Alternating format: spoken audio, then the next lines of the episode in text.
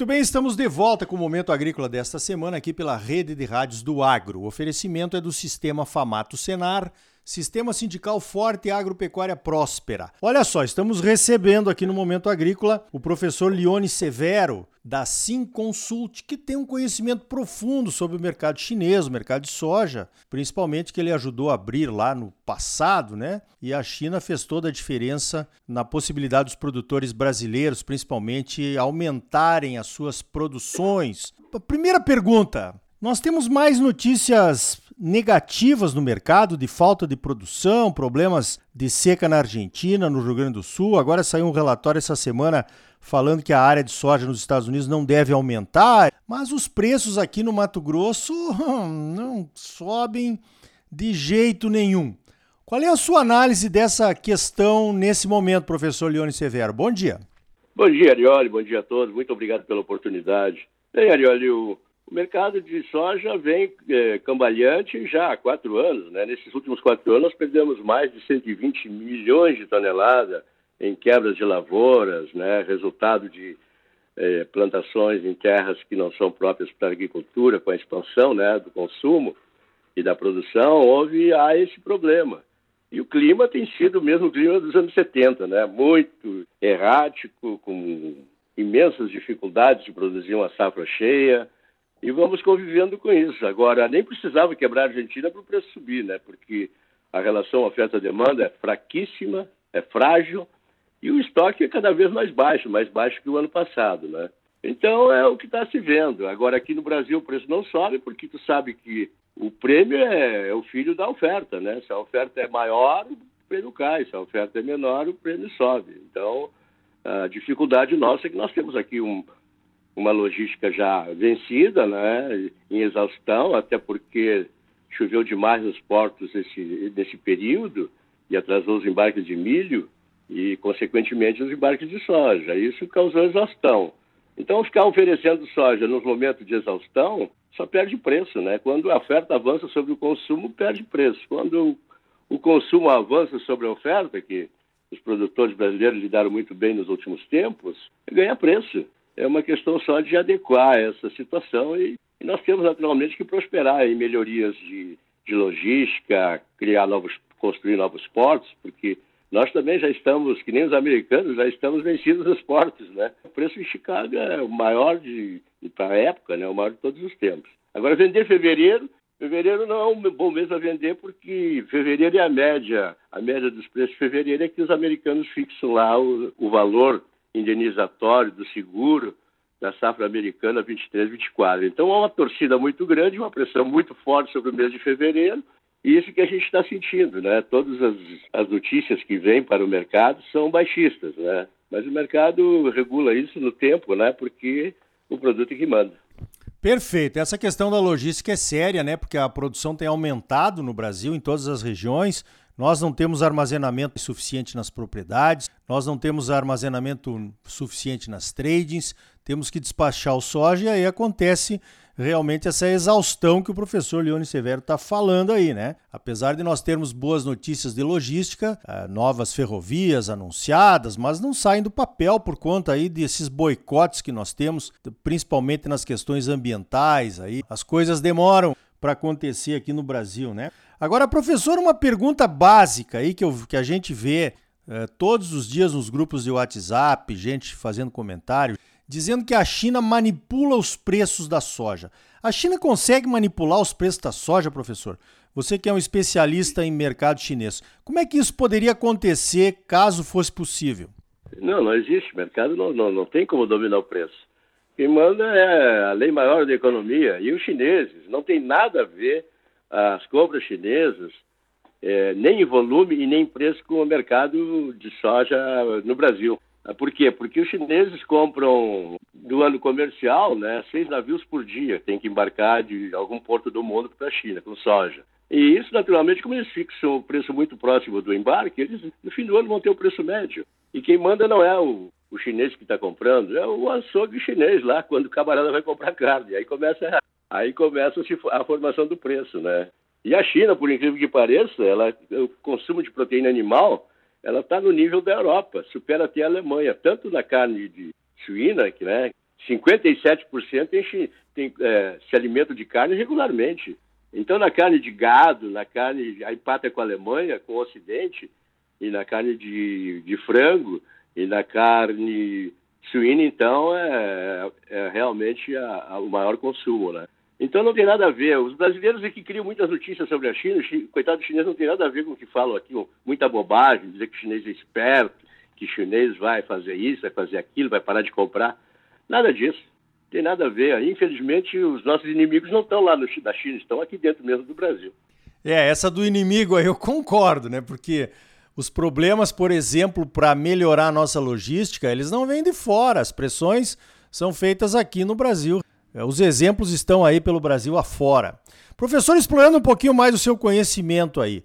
Na questão do milho, nós temos o, o, os melhores embarques de milho, principalmente por conta que a China entrou no mercado nessa, nesses últimos dois, dois meses aí, janeiro e fevereiro. Como é que você acha que a importação do milho pela China vai se comportar? Porque tem muita gente que fala que não vai ser a mesma coisa que aconteceu com a soja. Qual é a sua análise? Não, a China é, agora é o maior comprador de, milho no mercado mundial, né? E vai continuar, porque ela tem um déficit anual, está crescendo, né? 30 milhões de toneladas, então vai ter que importar. Agora, naturalmente que há um mascaramento, né? Os Estados Unidos que a China tem 200 milhões de estoque de milho, é mentira. Tem 35 milhões de soja, é mentira. É tudo estoque gráfico que é para, vamos dizer assim, induzir, né? a formação do preço, uma vez que eles são os que fazem esse tipo de, de pesquisa no, no mundo inteiro, né? Mas é intencional, né? Intencional que querem, naturalmente, sempre derrubar os preços. E eu sempre falo, né, que é, é muito mais fácil distribuir um preço caro a nível de consumo do que deixar recair sobre o produtor, né? Porque cada produtor sustenta mais ou menos 200 consumidores. Então, distribuir 100 reais entre 200 consumidores é muito mais fácil do que distribuir 100 reais para apenas um produtor, né? Então, essa, equação aí é, é malversada, mas é, quem manda no preço é o produto. Nós aqui não temos essa cultura, nós, a nossa cultura é, é a cultura do mercado de derivativos, né? Que o derivativo é o filho do produto, né? Porque ele, ele passa a existir a partir do produto. Ele é que nem o é, assim, é o que eu digo, né? Um filho nunca nasceu antes do pai, né? Então, derivativo não precifica nada, o produto é que manda. Outra coisa que se fala muito aí, que a gente tem visto nos últimos tempos, é a questão do aumento das compras chinesas, tanto de soja quanto de milho, nos próximos anos. Né? O chinês tem sido um grande parceiro aí. Mas algumas notícias que vêm do mercado, inclusive do governo chinês, apontam que talvez a China possa crescer menos em termos de compras nos mercados internacionais nos próximos anos. Como é que você está vendo isso? Ah, realmente existe essa política né, do, de governo que não tem nada a ver com a relação do mercado mundial em si de consumo. Os governos todos tentam, de alguma forma, aliviar a pressão do povo, dizendo que vão reduzir, que as, os, os preços vão melhorar. Isso faz parte, né? Tanto faz a Conab aqui, que faz é, estimativas infladas de safra, como o SDA, isso faz parte dos governos, não é? Mas a China vai continuar aumentando a importação de soja e de milho. A soja, a indústria chinesa é a maior do mundo, né? Tem 179 milhões de toneladas de capacidade estática industrial de processamento, e eles trabalham lá com 56, 58%. Então, quanto mais eles avançarem na, na importação de soja, mais barato se diminui bastante o custo, né? A relação de custo de processamento para eles. E a China, naturalmente, construiu isso por um objetivo, né, que é, naturalmente, processar mais soja lá e, e vender o farelo para os países do Sudeste Asiático, né, assim como a carne de porco também, que eles estão expandindo. É que o pessoal aqui, é, como eu falo, né, é cara e crachá, né?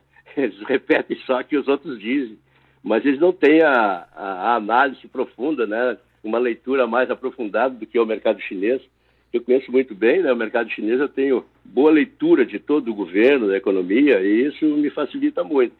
E nós temos que melhorar isso também, nosso comportamento. O brasileiro vende soja barata porque quer, né? Hoje a soja americana está tá 100, 108, 115 acima de prêmio, nós aqui vendendo a 10 abaixo. Quer dizer, alguma coisa está errada, né?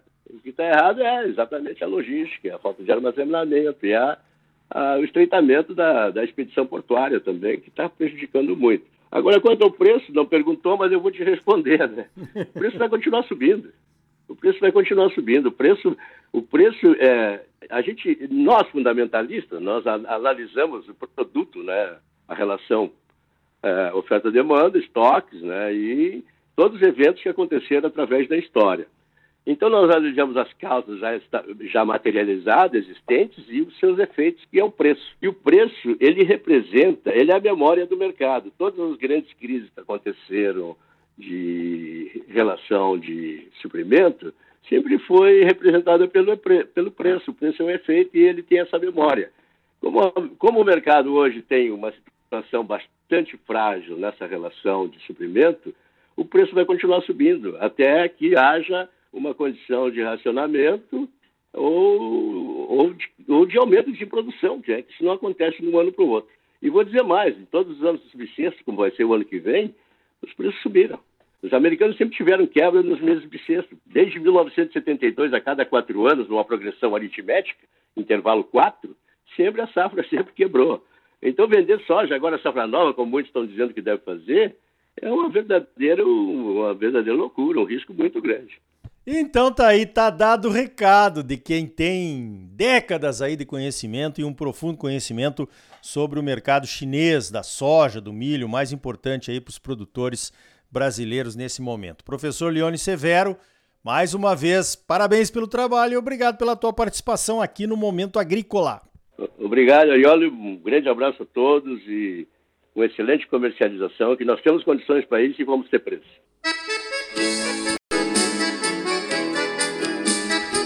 Então tá aí, você sempre muito bem informado, ligado aqui no Momento Agrícola. Sistema Sindical Forte e Agropecuária Próspera, Sistema Famato Senar, trabalhando para aprimorar conhecimentos, melhorar vidas e garantir uma produção agropecuária mais sustentável e lucrativa para os produtores associados e um Brasil melhor para todos nós. Por hoje vamos ficando por aqui.